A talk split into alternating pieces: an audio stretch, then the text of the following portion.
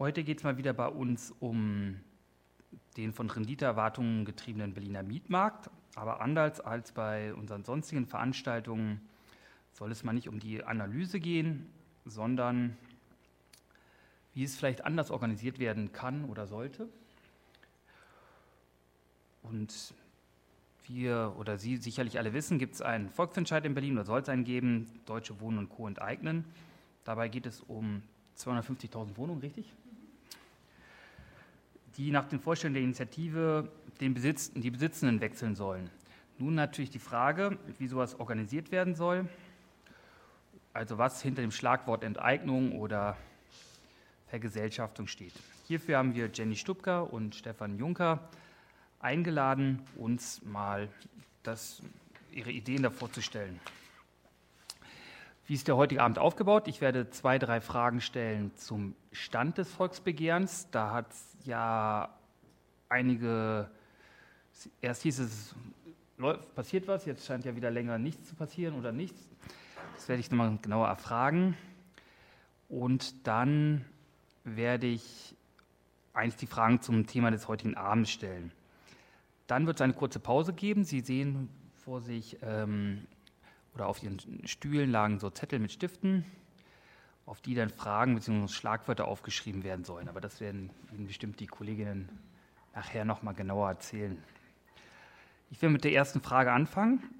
Als wir uns überlegt haben, diese Veranstaltung auszurichten, sah es ja so aus, als wenn eure Initiative ähm, und der Senat sich darauf geeinigt habt, dass es läuft oder in die nächste Runde geht. Nun scheint es ja wieder Probleme zu geben und die Frage, wie schaut denn nun genau aus für alle, die jetzt nicht jeden Tag jeden Zeitungsartikel dazu gelesen haben? Ja, hallo. Hört man mich gut? Ja. Sehr schön. Ähm, also das mit dem Blick in die Zeitung beschreibt es ganz gut, wie auch für uns eigentlich die letzten Wochen ausgesehen haben, weil eigentlich haben wir immer mal wieder auch Sachen zuerst aus der Zeitung erfahren, als vom Senat in direkter Kommunikation mit uns. Ähm, und da fing es erstmal an, dass ähm, der Tagesspiegel jetzt ziemlich genau vor einem Monat, am 18.06., ähm, eine Schlagzeile hatte, Volksbegehren, Deutsche Wohnen und Co. enteignen ist rechtssicher. Und es würde jetzt in die nächste Phase gehen. Nächste Phase ist immer ein bisschen, wenn, wenn wir mit Leuten sprechen darüber, es ist immer ein bisschen, man weiß nicht so genau, wie viel Sie und ihr die ganze Zeit lest. Deswegen werde ich hm. versuchen, immer äh, so ein bisschen noch äh, aufzufüllen, was man vielleicht wissen muss, damit man versteht, worum es bei uns jetzt geht. Und zwar hatten wir ja ziemlich genau vor einem Jahr die ähm, erste Hürde genommen für ein Volksbegehren. Da muss man 20.000 gültige Unterschriften einreichen. Wir hatten 77.000 eingereicht. Das war am 24. Juni 2019. Und dann lag ab dem Zeitpunkt das beim Innensenat zur rechtlichen Prüfung. Also die Senatsverwaltung des Inneren prüft dann, ist das zulässig äh, in Bezug auf alles geltende Recht, auf Bundesebene, auf Landesebene, EU-Recht und so weiter. Im Vorfeld hat es aber ja schon viele, äh, Stefan ist äh, Meister da drin, die ganzen Gutachten auseinanderzuhalten, äh, viele Gutachten gegeben, die halt bestätigt hatten, naja, das ist konform mit dem geltenden Recht in Deutschland, unser Anliegen. Hier fülle ich auch noch mal kurz ein, was ist unser Anliegen? Äh, wir wollen alle Wohnungsunternehmen, profitorientierte Wohnungsunternehmen enteignen und vergesellschaften, die in Berlin mehr als 3000 Wohnungen besitzen. Anfangs dachten wir, das geht so um zehn Unternehmen, wobei die Eigentumslage ja auch nicht ganz äh, leicht feststellbar ist in Deutschland, was Immobilien angeht. Und mittlerweile wissen wir, das sind 13. Es könnte aber sein, wegen so komplizierter Firmengeflechte, dass da durchaus noch einige mehr dazu kommen könnten. Also zum Beispiel das äh, letzte Unternehmen, was dazu kam, war mein Vermieter. Jetzt im Februar kam raus, hat auch mehr als 3000 Wohnungen in Berlin. Ja, welche Firma? Gabriel International heißt die, mit Sitz in London. Und die Verwaltung ähm, heißt, hat auch ihren, ihren Namen geändert. Also sie heißen Stadthaus seit ungefähr zwei Jahren. Davor hießen sie GMRE. Und die waren als Verwaltung schon berüchtigt, aber wer dahinter steht, wusste man halt erstmal nicht so. Genau, das war jetzt so zum Auffüllen. Ähm, deswegen, jetzt zurück zu der Frage, wo stehen wir? Vor einem Jahr haben wir diese Unterschriften eingereicht. Dann ein Jahr rechtliche Prüfung, wir haben nichts vom Senat gehört. Wir wussten nicht, äh, was prüfen die da eigentlich. Es schien schon ziemlich sicher. Verschiedene Gutachter äh, hatten eigentlich argumentiert, äh, unser, unser Anliegen ist rechtsmäßig. Dann diese Schlagzeile, die ich schon genannt hatte, ein Jahr nach Einreichen unserer Unterschriften, es sollte weitergehen haben wir gedacht, naja, erfreulich, wird jetzt aufregend. Wir haben lange nichts gehört, hatten gerade ein bisschen ironisch unseren ersten Geburtstag geplant, um das äh, mal wieder zu skandalisieren. Und dann hieß es plötzlich, okay, es geht weiter. Und dann kam aber die nächste Schlagzeile, äh, die gesagt hat, irgendwie möchte die Innenverwaltung doch nochmal mit uns reden, über Formulierungen. Und das ist ähm, eigentlich jetzt gerade der Status, in dem wir uns befinden. Das ist ja auch, hat die Presse auch berichtet, es gibt verschiedene Formulierungsänderungen von Seiten der Senatsverwaltung äh, und eine Delegation von uns, die sich inzwischen diese Formulierungsänderungen hat vorlegen lassen und sich genau hat erklären lassen. Und wir werden jetzt nächste Woche in unserem Bündnis, in unserer Initiative äh, entscheiden, wie wir mit dieser Vorlage umgehen. Das ist der Stand. Genau. Will ich gleich mal anschließen. Gibt es denn eine Möglichkeit, euch zu unterstützen, dass es sozusagen zu einem, ähm, dass es irgendwie weitergeht? Also jetzt gerade wahrscheinlich. Mhm. Naja, jetzt gerade ist, glaube ich, tatsächlich erstmal die nächsten ein, zwei Wochen so ein bisschen warten jetzt angesagt, weil wir müssen da ja jetzt erstmal drauf reagieren. Ähm, und dann ist ähm, und dann ist die Frage, ob es weitergeht. Ich rechne jetzt schon damit, dass, ähm, dass es danach weitergehen wird und dass diesmal auch nicht nochmal ein Rückzieher kommt. Sollte aber doch nochmal wieder irgendwas passieren, dass der Innensenat sagt, ach, ups, wir haben da doch noch was vergessen, wir haben irgendwie ja, eigentlich noch mehr geschrieben, was uns nicht gefällt, dann ähm, dann geht es natürlich wieder los und, und meine, aber das haben wir jetzt im Bündnis noch nicht besprochen, mein Wunsch wäre dann natürlich, dass wir das nicht einfach so mit uns ähm, machen lassen, sondern dass wir zum Beispiel, wenn wir das nächste Mal dahin gehen, auch eine kleine Kundgebung organisieren oder so. Und dann wäre es natürlich gut, wenn möglichst viele Leute dazukommen. Man muss aber tatsächlich sagen, dass diese Phase, in der wir jetzt sind, das ist für Volksbegehren, würde ich sagen, eine immer der schwierigsten Phasen, weil ähm, es ist, wir sind jetzt zwar schon relativ bekannt, aber mhm. meist ist man noch nicht mal so bekannt, wie wir jetzt sind. Und dann gibt es diese Phase, wo rechtlich geprüft wird und man hat so das Gefühl, man hat gerade nichts so richtig in der Hand, weil sozusagen es ist auch schwer, in dieser Phase gut Druck zu machen. Ähm, insofern sehne ich mich dem sehr entgegen, wenn diese, wenn diese Phase endlich durch ist, ehrlich gesagt. Will ich gleich sozusagen da weiter anschließen. Nehmen wir mal an, jetzt ist diese Phase vorbei ihr habt euch ähm, geeinigt mit dem Senat. Wie funktioniert das jetzt mit der Stufe 2 des Volksbegehrens? Oder was erwarten, was haben wir da zu erwarten oder was? Genau. Ähm, irgendwie habe ich mit dieser Frage schon gerechnet, darum habe ich da schon mal was vorbereitet. Ähm, also das haben wir tatsächlich jetzt auch schon häufiger mitbekommen, dass Leute dann gesagt haben, ah super, dann geht es ja jetzt bald los mit den Unterschriften sammeln. Ähm, leider sind da auch noch Tippfehler drin, sehe ich gerade. Ähm, das ist aber mitnichten so. Ähm, wenn diese rechtlich, nehmen wir an, jetzt der Innensenat sagt, okay, von unserer Seite ist alles okay. Dann geht es erstmal an den Senat, beziehungsweise dann geht es erstmal an die zuständige Fachverwaltung, das ist in diesem Fall ähm, die Senatsverwaltung für Stadtentwicklung. Und ähm, die leitet das dann weiter an den Senat und dann sagt der Senat, okay, ähm, wir würden vorschlagen, das abzulehnen oder anzunehmen, wie auch immer. Da bin ich gespannt, wie sich da die Koalitionsparteien rausfinden.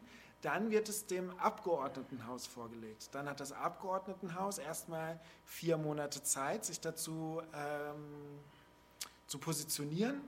Wenn es das nicht tut, dann können wir innerhalb eines Monats das Volksbegehren beantragen. Dann kommen nochmal so Fristen dazu zur Veröffentlichung und so weiter. Das heißt, selbst wenn jetzt alles glatt läuft, sind wir wahrscheinlich erst in sechs Monaten am Sammeln. Darauf können sich sozusagen schon mal alle einstellen, die denken, sie könnten morgen mit den Unterschriftenlisten durchziehen. Das dauert leider noch.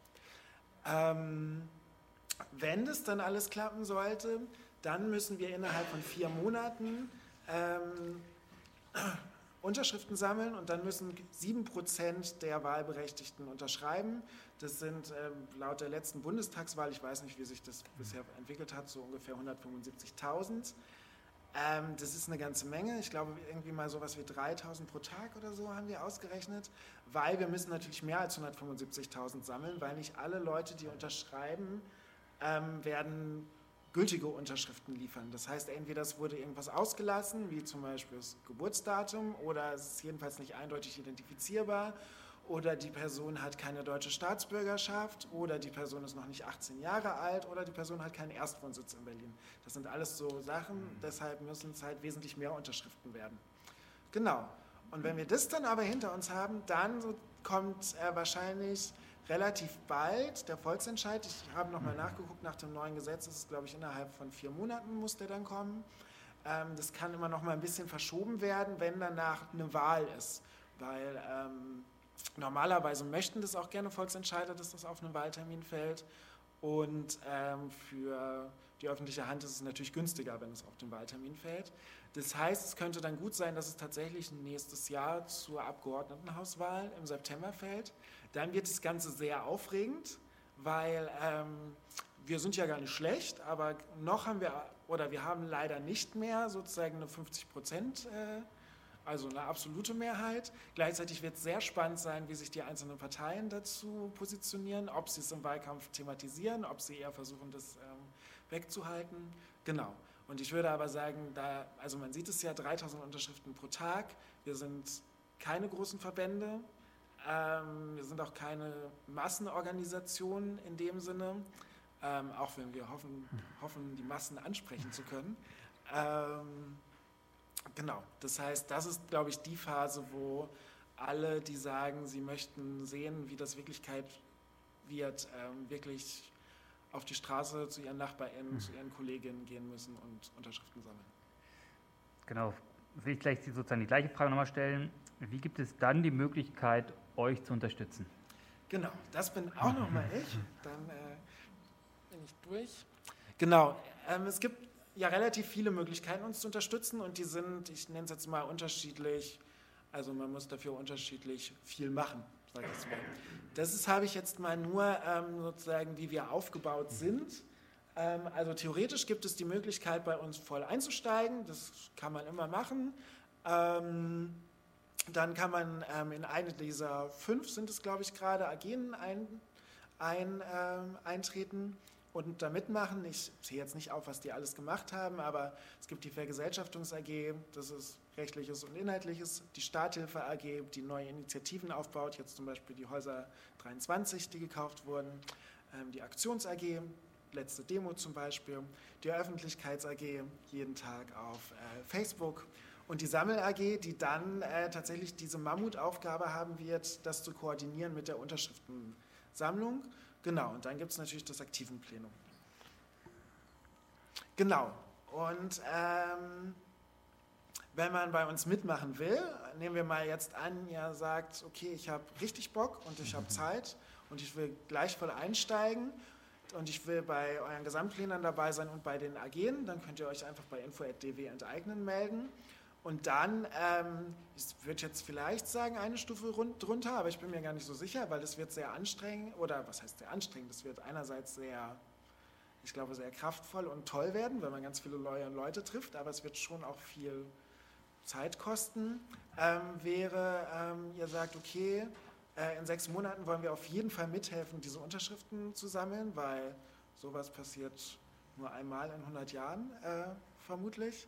Ähm, dann äh, könnt ihr sozusagen in euren Siedlungen sammeln, in den Kiezen, in den Betrieben oder diese Gruppen gründen, mit denen ihr sammeln geht und äh, euch dafür an die Sammel AG wenden beim Mitmachen at DW enteignen. Und ansonsten, ähm, wenn es erstmal darum geht, okay, ich will ab und zu mal vorbeikommen, wenn irgendeine Kundgebung ist oder wenn ihr sagt, wir wollen hier zentral sammeln, dann geht, ähm, kann man auf dem Laufenden bleiben, Facebook, Twitter, mittlerweile sogar Instagram und auch über den Newsletter bei dem kann man sich auf der Homepage auch eintragen und heute ganz exklusiv liegt der sogar da hinten und man kann sich da auch eintragen. Genau. Und das Allerwichtigste, naja, nee, nicht das Allerwichtigste, aber wenn, wenn ihr sagt, okay, so richtig aktiv werden will ich nicht, aber ich habe richtig viel Geld, dann könnt ihr uns natürlich auch Geld geben. ähm, jetzt habe ich das hier leider nicht eingeblendet, aber wenn heute jemand Geld spenden möchte, dann suche ich euch heute auch noch die Kontodaten raus. Das ist überhaupt kein Problem. Okay, möchte ich mal sozusagen zum Hauptteil des Abends, nenne ich mal, übergehen. Wie soll eigentlich eine Vergesellschaftung von 250.000 Wohnungen oder vielleicht mehr, ich weiß ja nicht, wie viel es jetzt genau am Ende sein werden, wie, wie das aussehen soll? Meine erste Frage ist über, also es ist ja hier schon, wie gesagt, oft darüber gesprochen worden, dass es eine andere ähm, Wohnungspolitik bedarf. Wie soll denn so eine Enteignung konkret ablaufen? Nehmen wir mal an, ihr habt gewonnen.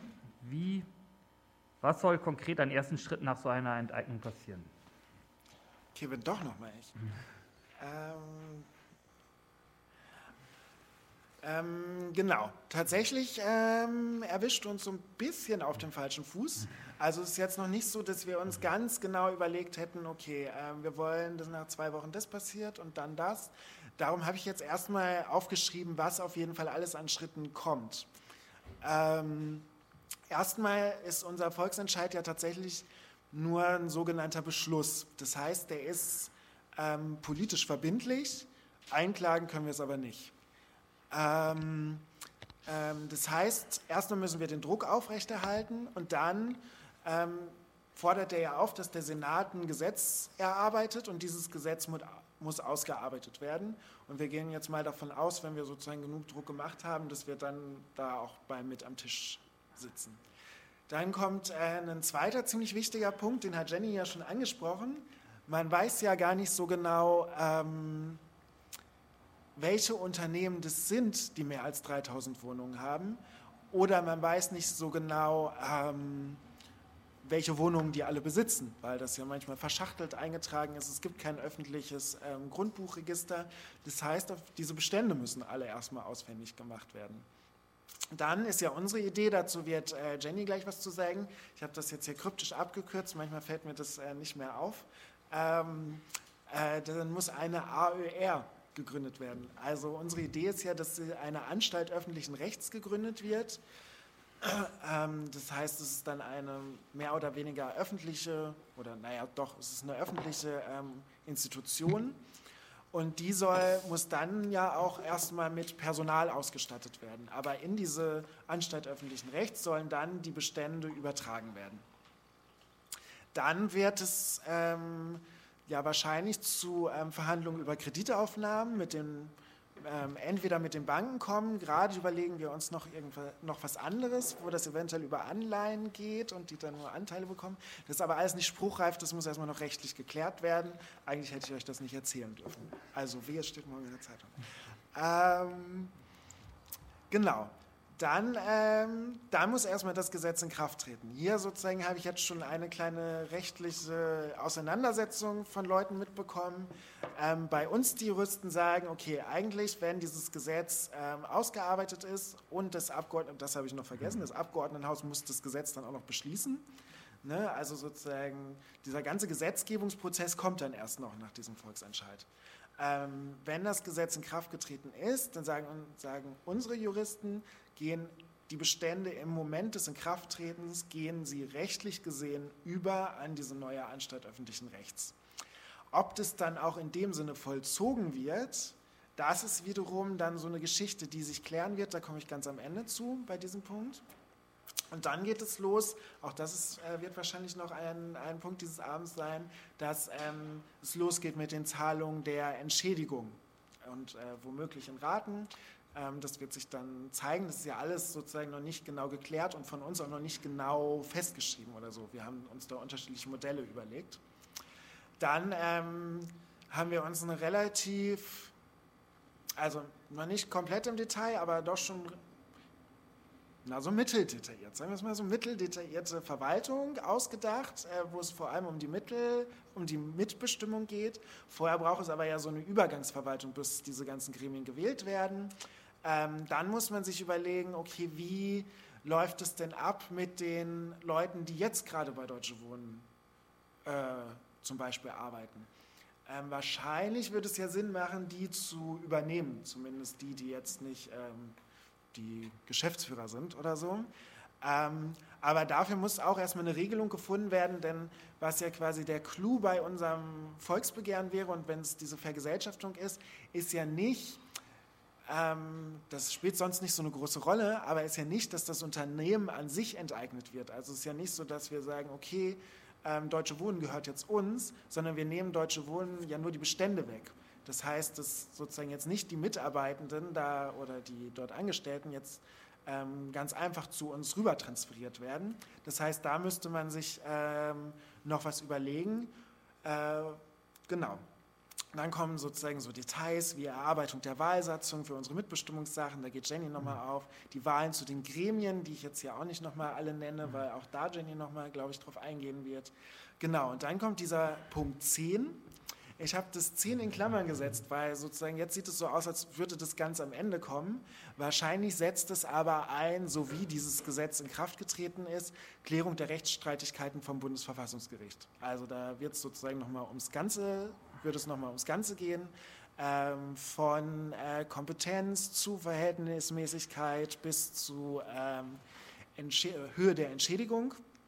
Und es ist dann so ein bisschen eine Frage sowohl des politischen Drucks als auch ich nenne es jetzt mal das Willen des Senates, ob er jetzt sagt, okay, wir warten die Klärung ab, bevor wir das, Recht, äh, bevor wir das alles umsetzen. Oder was sie theoretisch machen könnten, ist, sie setzen das alles erstmal um. Dann gibt es aber natürlich eine gewisse Gefahr, wenn dann das Verfassungsgericht sagen würde, es geht doch nicht. Genau, das heißt, ähm, da ist dann noch sozusagen eine ganze Menge auf dem Weg, ähm, auf dem Weg zu klären, was wir jetzt auch noch nicht komplett ähm, selbst ausgearbeitet haben, aber das vielleicht schon mal so ein bisschen als Überblick. Also äh, Vergesellschaftung macht sich ja. doch nicht über Nacht. Ja, okay, du hast das Wort Vergesellschaftung ja schon gesagt. Ähm, eben als letztes und auch mehrfach im, äh, in deinem Referat oder in deiner kleinen Vorstellung. Ähm, was meint ihr eigentlich mit Vergesellschaftung?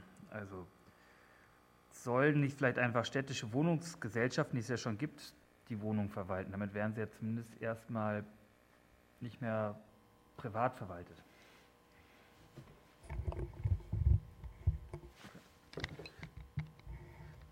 Genau, was meinen wir mit Vergesellschaftung? Also das ist eigentlich das zentrale Wort von unserer ganzen Initiative. Warum meinen wir nicht einfach, dass landeseigene Wohnungsunternehmen die äh, Wohnungsbestände übernehmen sollen? Das ist ziemlich eindeutig. Einerseits sind sie profitorientiert. Vielleicht wohnen ja die eine oder der andere von euch auch bei landeseigenen Wohnungsunternehmen.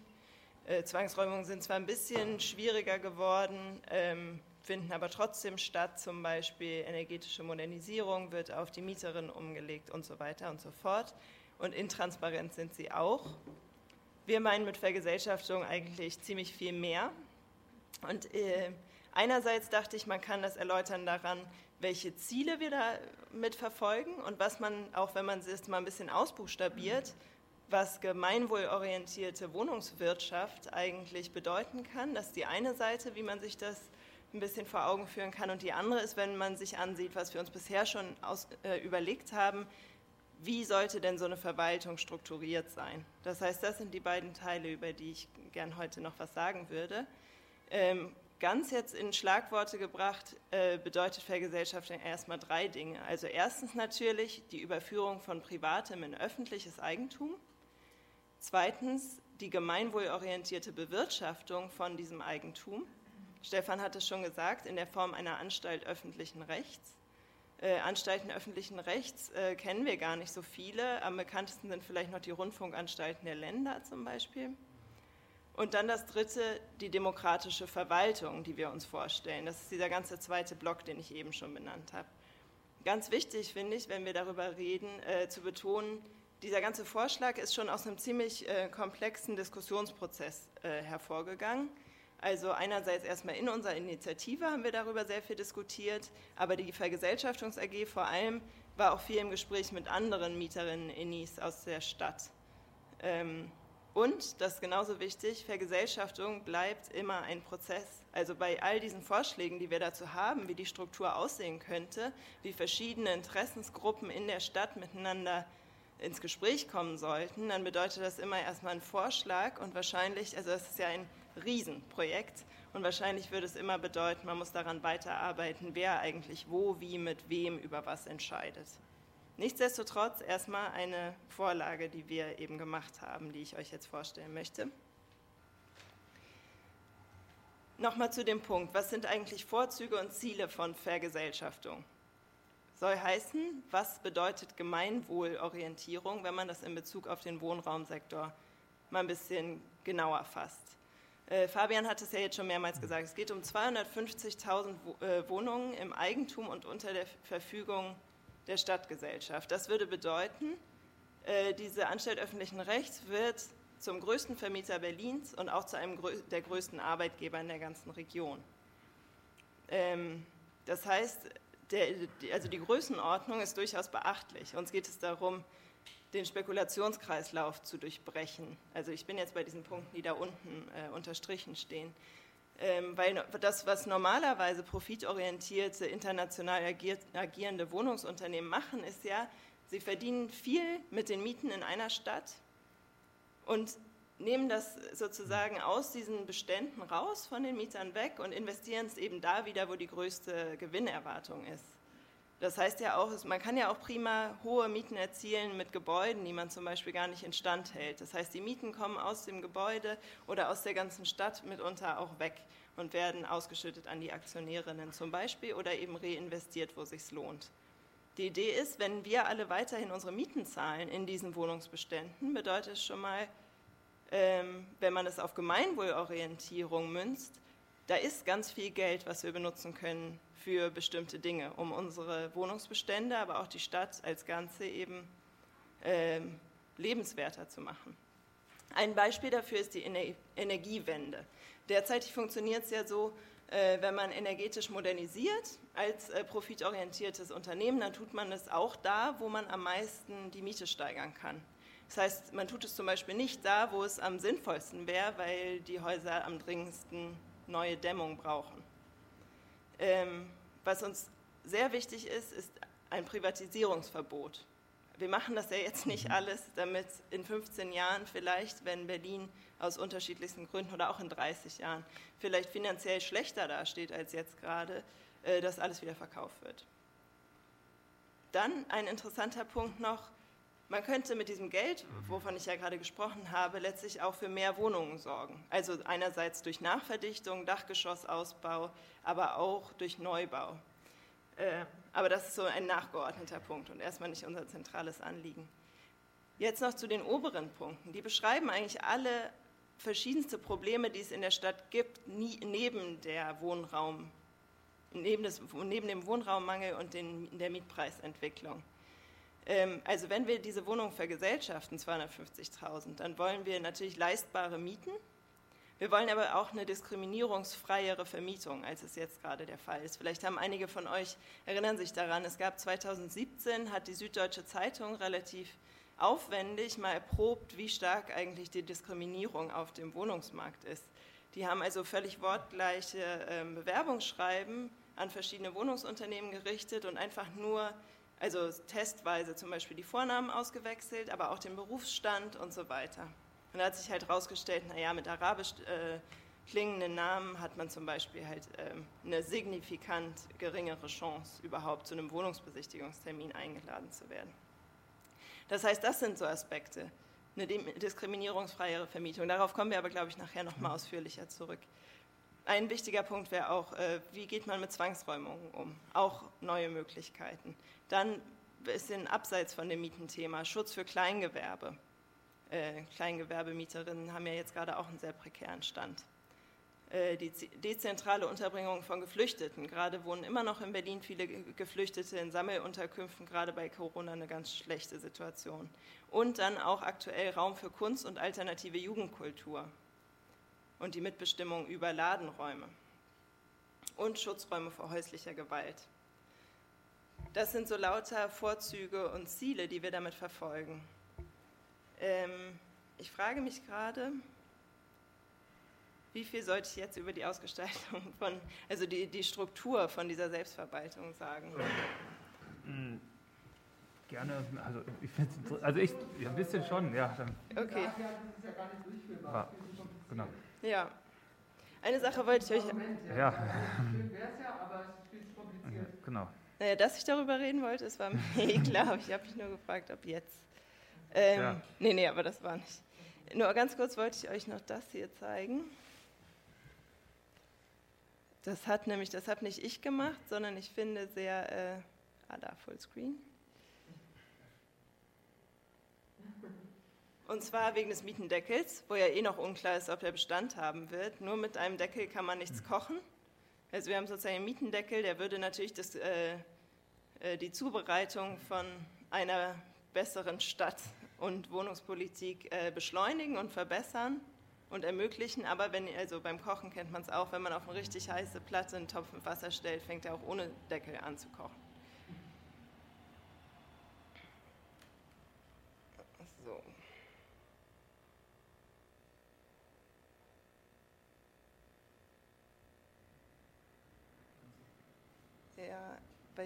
11, 11, oder was? Ah, okay, Präsentation. Okay, aber dann äh, kommen wir auch dazu, was wir uns überlegt haben, wie das strukturiert sein sollte. Und immer wenn, äh, du kannst das auch gerne ergänzen, noch nachher. Und zwar erstmal ähm, was man ja kennt von äh, alternativeren Wohnformen zum Beispiel, also von Hausprojekten oder so, ist ja der zentrale Wert, Leute wollen darüber selbst bestimmen, was mit ihrem Wohnraum los ist. In einem Projekt wie diesem, mit so einem Umfang und so einer Anzahl von Wohnungen, muss man natürlich verschiedenste Interessen berücksichtigen. Das ist eigentlich in meiner Wahrnehmung das, was diese Entwicklung von dieser ganzen Organisation, möglichen Organisationsstruktur äh, geleitet hat. Nämlich Mieterinneninteressen müssen berücksichtigt werden. Und zwar die Mieterinneninteressen von den Leuten, die halt selbst in den Wohnungen wohnen, die betroffen sind. Andererseits natürlich auch die Interessen der Mieterinnen dieser Stadt, die nicht in solchen Wohnungen wohnen. Ähm, also auch Teil der Stadtgesellschaft, wie wir das nennen. Ähm, andererseits die Interessen der Beschäftigten, also es geht ja auch darum, dass es auch bessere Arbeit geben sollte, als es gegenwärtig der Fall ist in, als, äh, in diesen profitorientierten Wohnungsunternehmen. Das heißt, da haben wir schon mal zwei Gruppen, äh, beziehungsweise drei. Und wir haben versucht, eine Struktur zu entwickeln, die eben diese unterschiedlichen Interessen miteinander ins Gespräch bringt äh, und auch so ein bisschen gegeneinander, ähm, naja, in Spannung setzt, in der das eben steht wir, wollen, wir gucken uns mal diese äh, Struktur von unten nach oben an. Also es gibt natürlich die Stadtgesellschaft, ist einfach unsere Bezeichnung für alle Menschen, die in Berlin leben. Und zwar eben nicht nur Leute, die die deutsche Staatsbürgerinnenschaft haben zum Beispiel oder wahlberechtigt sind. Ähm, Teil davon sind die Mieterinnen und die Beschäftigten. Ähm, es soll einen Personalrat geben, in dem die Beschäftigten sich äh, organisieren können und dann Mieterinnen, Selbstverwaltung eigentlich in, auf drei unterschiedlichen Ebenen. Das Grundprinzip ist nämlich, also ich, der Begriff ist für mich so ein äh, bisschen abgenutzt, Subsidiarität, das, was wir eigentlich äh, in Deutschland überhaupt auch haben. Also dort, wo Probleme auftreten, oder das, das, gleiche Wort wird auch benutzt in Bezug auf die Bundesländer im Verhältnis zur Bundesrepublik. Aber ähm, wir meinen damit, Probleme sollen möglichst da gelöst werden können, wo sie auch auftreten und wo sie die Leute betreffen, ohne dass sie eben anderswo die Interessen anderer Leute ähm, behindern oder denen nicht entsprechen. Deswegen wäre auf der kleinsten Ebene würde es Siedlungsräte geben. Also zum Beispiel von bestimmten Blocks oder wir haben wir haben ja auch ähm, schon ziemlich deutlich abgegrenzte Siedlungen im Bestand der Deutschen Wohnen, sagen wir die Weiße Stadt oder sowas. Dann auf der nächsthöheren Ebene Gebietsmieterinnenräte. Ungefähr in der Größenordnung der Bezirke ist da unser Vorschlag. Und dann der Gesamtmieterinnenrat, eigentlich das zentrale Gremium der Mieterinnenverwaltung. Ähm, auf der anderen Seite, wenn Sie mal nach rechts gucken, ähm, die Stadtgesellschaft wählt natürlich auch das Abgeordnetenhaus und das Abgeordnetenhaus den Senat. Ähm, und aus diesen ganzen Parteien, die ich jetzt schon erwähnt habe, oder Interessensgruppen, soll sich der Verwaltungsrat zusammensetzen. Das ist das oberste und letztentscheidende Gremium unserem Vorschlag nach. Ähm, und das bestellt, kontrolliert und entlastet die Geschäftsführung von dieser ganzen Anstalt öffentlichen Rechts. Ähm, was in unserem Entwurf erstmal wichtig ist, ist, dass dieser Verwaltungsrat sich zusammensetzen soll. Also das ist jetzt ein Beispiel von der Zusammensetzung. Es könnte natürlich auch zum Beispiel größer sein, aber aus fünf Vertreterinnen der Mieterinnenschaft, vier Vertreterinnen der Beschäftigten, vier Vertreterinnen der Stadtgesellschaft und einem Vertreter oder Vertreterin der Senatsverwaltung für Finanzen und einer Vertreterin der Senatsverwaltung für Stadtentwicklung und Wohnen. Und wenn man jetzt da mitgerechnet hat, äh, hört man, also die Vertreterinnen des Senats sind in der Minderheit in unserem Entwurf. Genau. Ganz wichtig wäre bei sowas, dass es die materielle Absicherung dafür gibt, sich tatsächlich zu beteiligen. Ähm, also dass zum Beispiel eine angemessene Aufwandsentschädigung entrichtet wird für alle Tätigkeiten, die in solchen unterschiedlichen Räten eigentlich absolviert wird.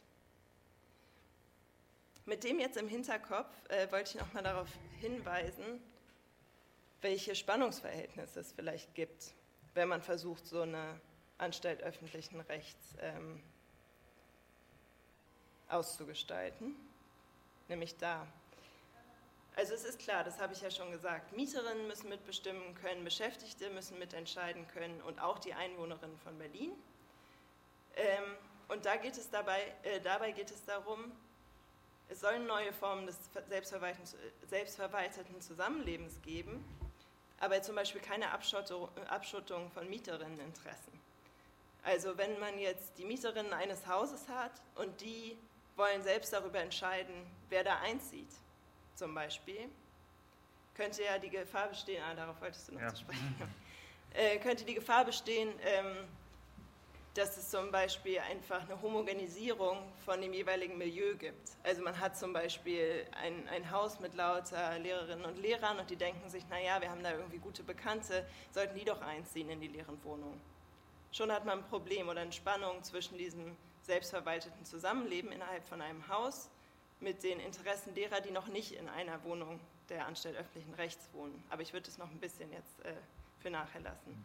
Oder ein weiter, weiteres widersprüchliches Verhältnis eigentlich äh, dazwischen, wir wollen Entscheidung und Gestaltung durch die Mieterinnen selbst. Die soll möglich sein und da soll auch wirklich Entscheidungsmacht dranhängen an diesen Selbstverwaltungsstrukturen. Aber die sollen ja auch funktionieren können, wenn Leute das gar nicht möchten. Also äh, es darf keine Verpflichtung zur Teilnahme an solchen Strukturen geben. Und dann der dritte Punkt, ich hatte das ja gesagt, es, ähm, es wäre ja erstrebenswert, dass Entscheidungen da getroffen werden, wo Leute auch direkt davon betroffen sind.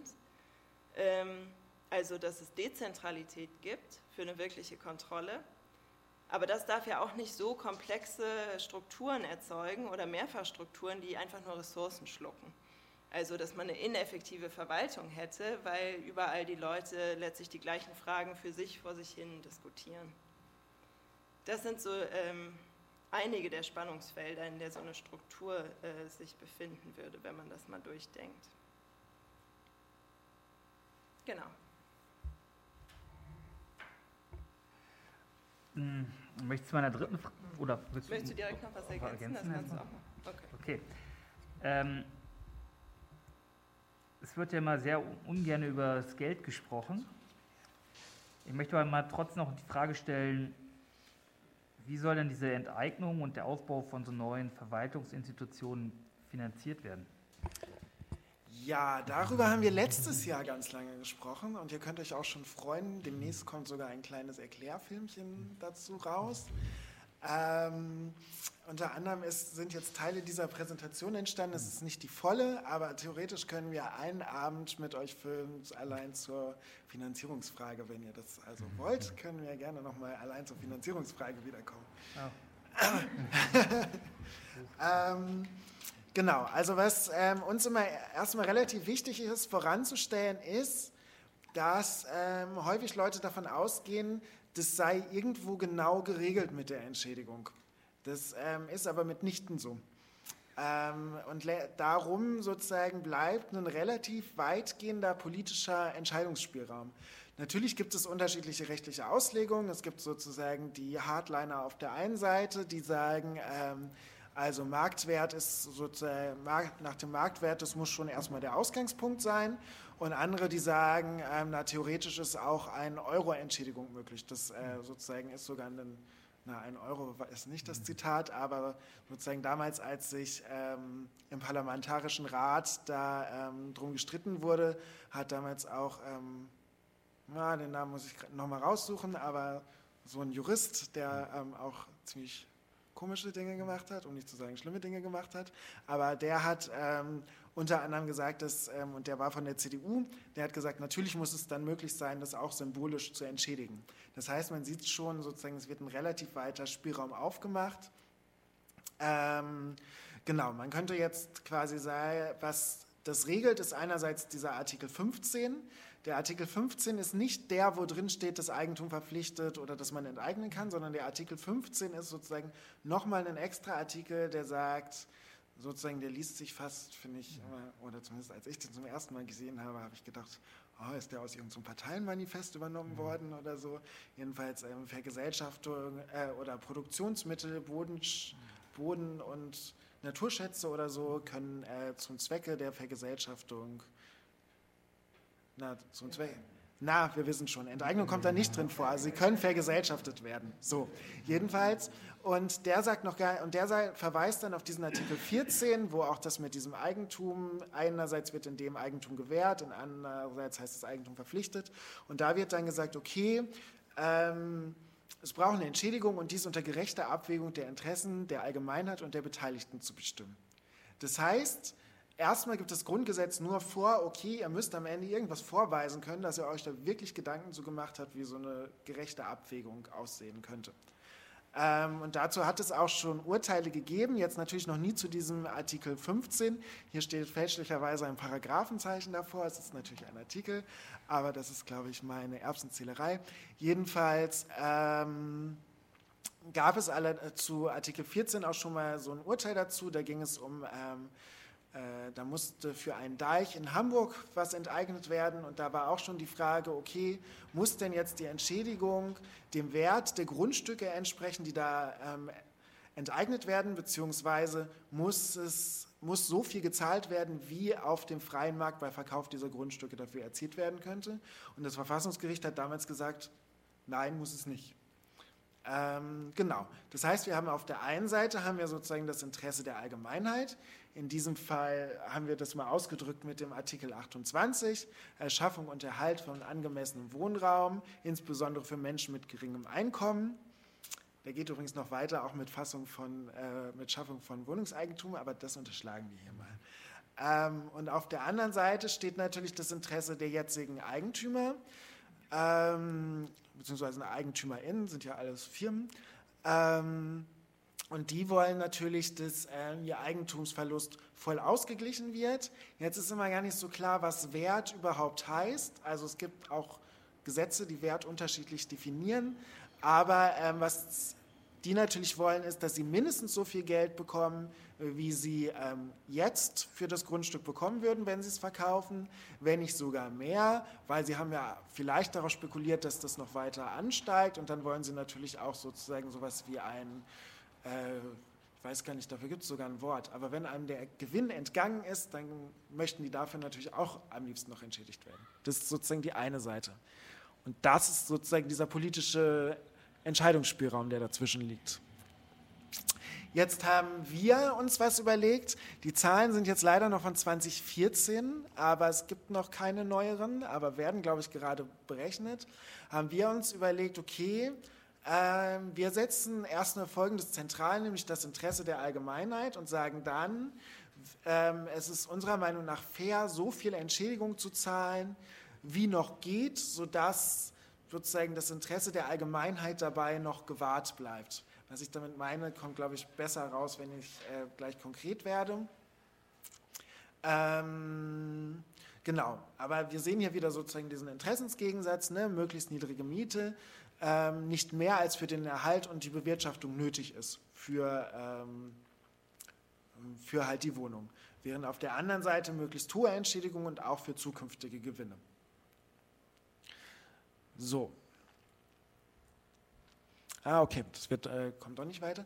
Jetzt ähm, haben wir gesagt, okay, ähm, es, kann, es macht ja keinen Sinn, eine Entschädigungszahlung so hoch anzusetzen, dass dabei der Zweck der Vergesellschaftung, nämlich die gemeinwohlorientierte Bewirtschaftung, ähm, gefährdet wird.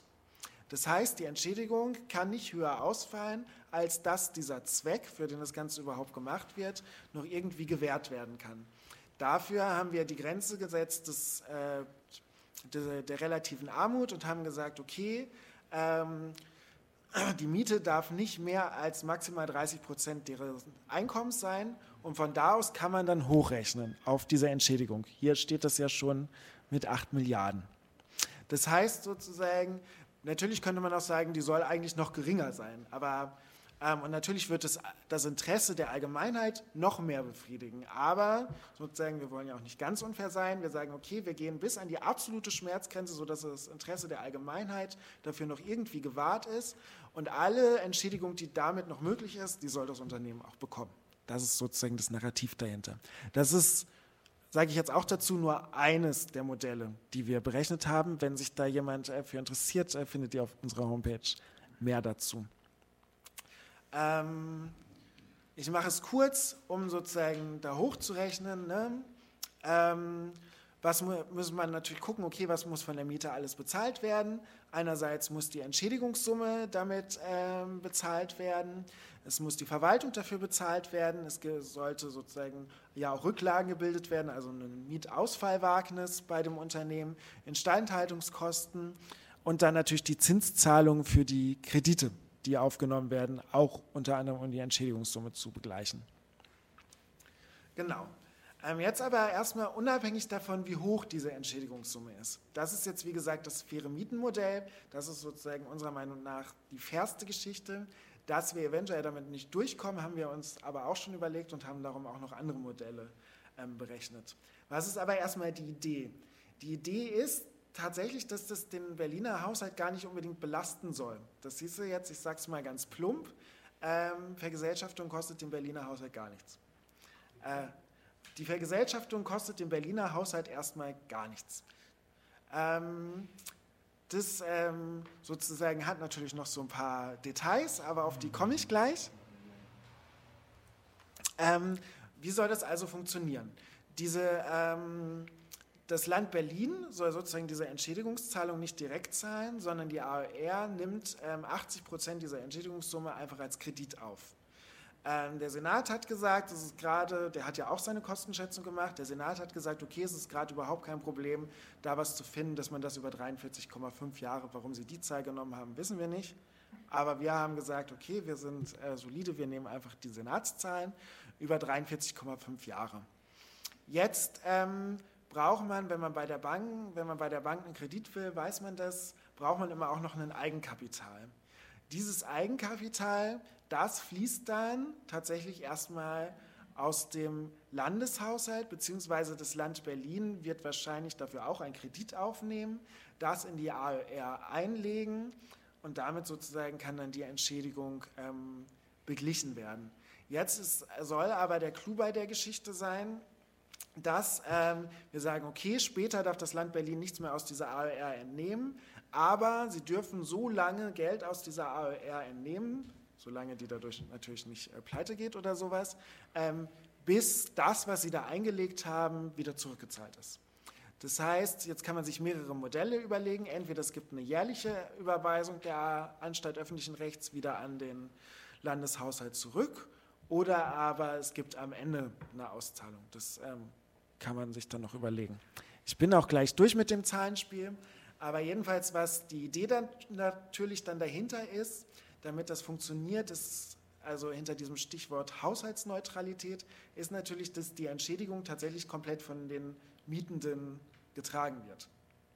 Das heißt, man kann jetzt unterschiedlich rechnen. Man kann jetzt sagen, okay, mehr Miete, das ist sozusagen unsere die Miete, die wir zahlen können oder die jetzt gezahlt wird, oder wir sehen gleich noch andere Möglichkeiten und können dann hochrechnen mit allen Kosten, die ja auch noch über die Miete gedeckt werden müssen, wie die Verwaltungskosten und so weiter. Wie hoch kann dann die Entschädigung sein? Oder natürlich andersrum, indem man über unterschiedliche Verfahren schätzt, okay, wie viel sind diese Häuser wert. Ähm, hier stehen jetzt 36 Milliarden. Das ähm, hat damals der Senat gesagt, ist deren Höchstgrenze von dem, was sie glauben, was es kosten würde. Sie sagen aber dann sozusagen auch schon zwei Absätze weiter, dass sie nicht glauben, dass das so viel kostet, ähm, weil das wäre der tatsächliche Marktwert, den Deutsche Wohnen gerade dafür bekommen würde. Und sie fangen dann da an, sozusagen spekulative Wertsteigerungen von abzuziehen. Äh, das kann man auch noch weiterführen, aber das habe ich jetzt nicht mitgebracht. Kann Verständnisfragen oder danach? Können wir machen, aber ich würde, glaube ich, gerne sozusagen diesen Teil abschließen. Okay. Mhm. Ähm, jetzt habe ich ja gesagt, wir haben noch unterschiedliche Modelle gerechnet, die ähm, ich jetzt hier aber nicht alle, alle vorstellen kann. Aber ähm, zum Beispiel dieses Rechnungsmodell des Senats bei Marktwert ist ja 36 Milliarden. Da würde sozusagen nach den Kreditkonditionen, ähm, wie sie der Senat vorschlägt, würde jetzt eine Miete von 8,87 Euro rauskommen. Das wäre natürlich zu viel. Ähm, dann macht der Senat aber noch ein zweites Rechnungsmodell, das habe ich ja schon gesagt, dass er sagt, okay, wir haben ja gesehen, in den letzten Jahren gab es eine krasse ähm, Wertentwicklung der Grundstücke. Da ist man sich sogar in der Ökonomie relativ einig, wenn ein Grundstück, also nur das Grundstück an Wert gewinnt, dann hat das nichts mit irgendeiner Leistung zu tun, zumindest nicht mit der Leistung der Person oder der Firma, der das gehört, sondern wenn, dann hat es höchstens was mit der Leistung der Gesellschaft drumherum zu tun, dass zum Beispiel neue Straßen gebaut wurden, dass sozusagen das Viertel attraktiver geworden ist. Darum sagt er, okay, diese, Grund, äh, diese Wertsteigerung des, äh, dieser gutachterlichen Grundrichtwerte, die äh, ziehen wir alle ab. Jetzt haben wir gesagt, hä, naja, aber sozusagen, da hört es ja nicht auf.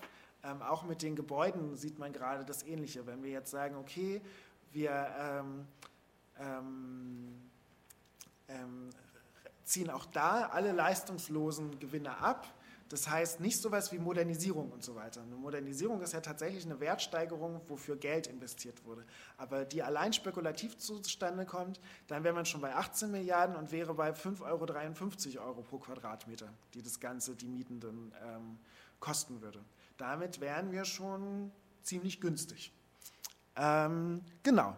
Und dann seht ihr jetzt hier noch unterschiedliche andere Sachen. Wenn man nach dem Bewertungsgesetz des Bundes geht, dann setzt man die 12,5-fache Netto-Kaltmiete an. Dann wäre man bei einer Entschädigungssumme von 11 Milliarden und einer resultierenden Miete von 4,23 Euro, pro Quadratmeter. Und dann kann man das noch weiterziehen. Jetzt ist die durchschnittliche Miete ungefähr 6,71 Euro. Wenn man die einfach halten will und sozusagen mit dem Modell, sodass es den Haushalt nicht längerfristig belastet, könnte man sogar eine Entschädigungssumme von 24 Milliarden zahlen.